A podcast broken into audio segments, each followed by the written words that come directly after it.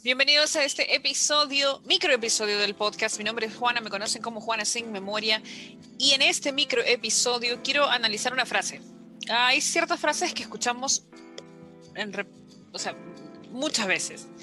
Em, incluso algunas ya las tenemos interiorizadas al punto de que las normalizamos. Las normalizamos.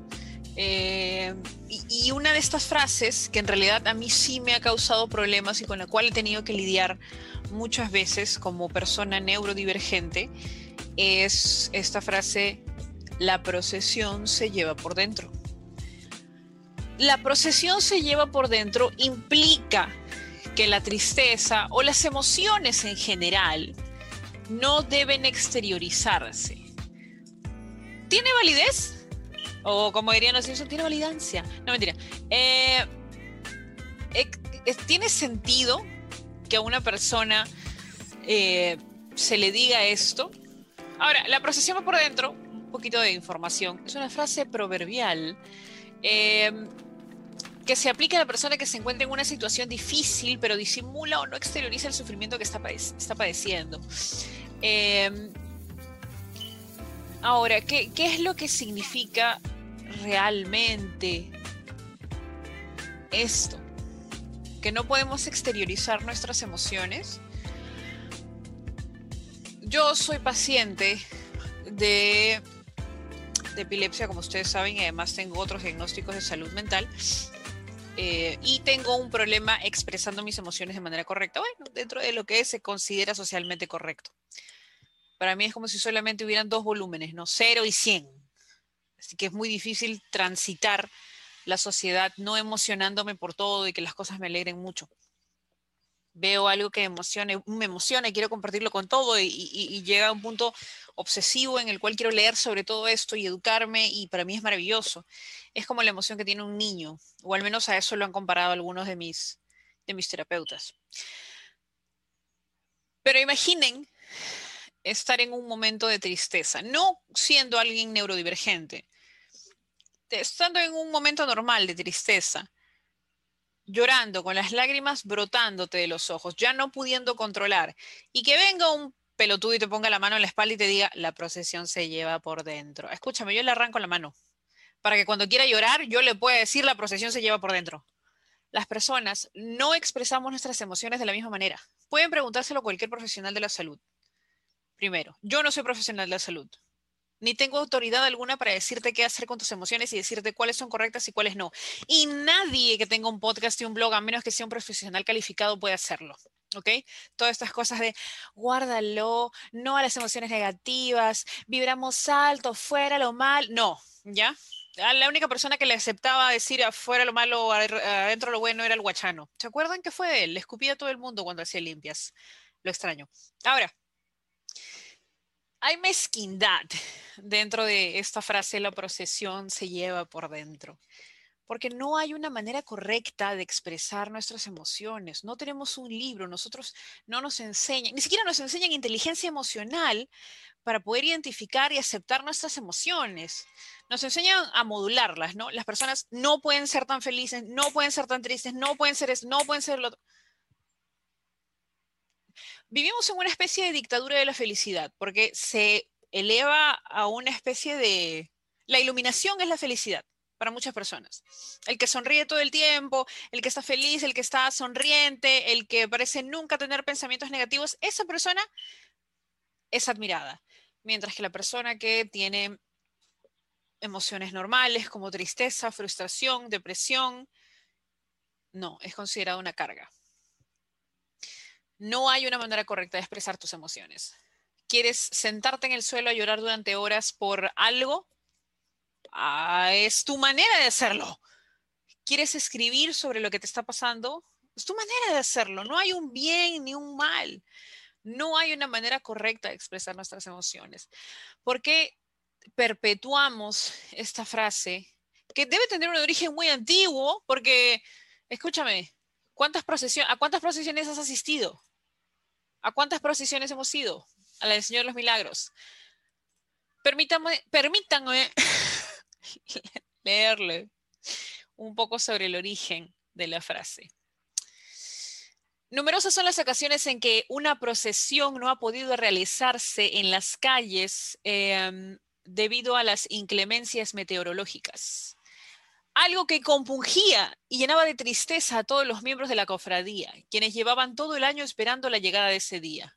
Por tal motivo, dicha procesión terminaba realizándose dando vueltas por el interior o claustro del convento o templo religioso, donde se guardaban las imágenes y se intentaban hacer con mayor fervor y sentimiento posible, a pesar de la enorme pena que sentían los procesionarios que participaban en ese acto. Esto es lo que le dio origen a la expresión la procesión va por dentro, en clara alusión al resguardado recorrido religioso que debía realizarse por el interior del edificio y que con el tiempo sirvió para señalar a aquella persona que a pesar pesar de estar pasando por un mal momento, intenta disimularlo y no exterioriza el dolor. No voy a decirlo, pero la religión, mira tú, no mentira. eh, tiene un origen, todas estas frases eh, que perpetúan este tipo de censura a las emociones, ya deberíamos dejarlas. La procesión no tiene por qué llevarse por dentro si así no lo quieres. Hay personas que lo hacen, por supuesto. Hay personas que deciden hacerlo, claro que sí.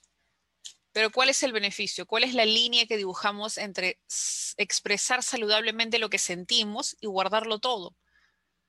¿Por qué vas a negarte a experimentar y expresar tus emociones? ¿Porque son malas? ¿Porque no quiero y no me da la gana? Por eso tampoco es una solución.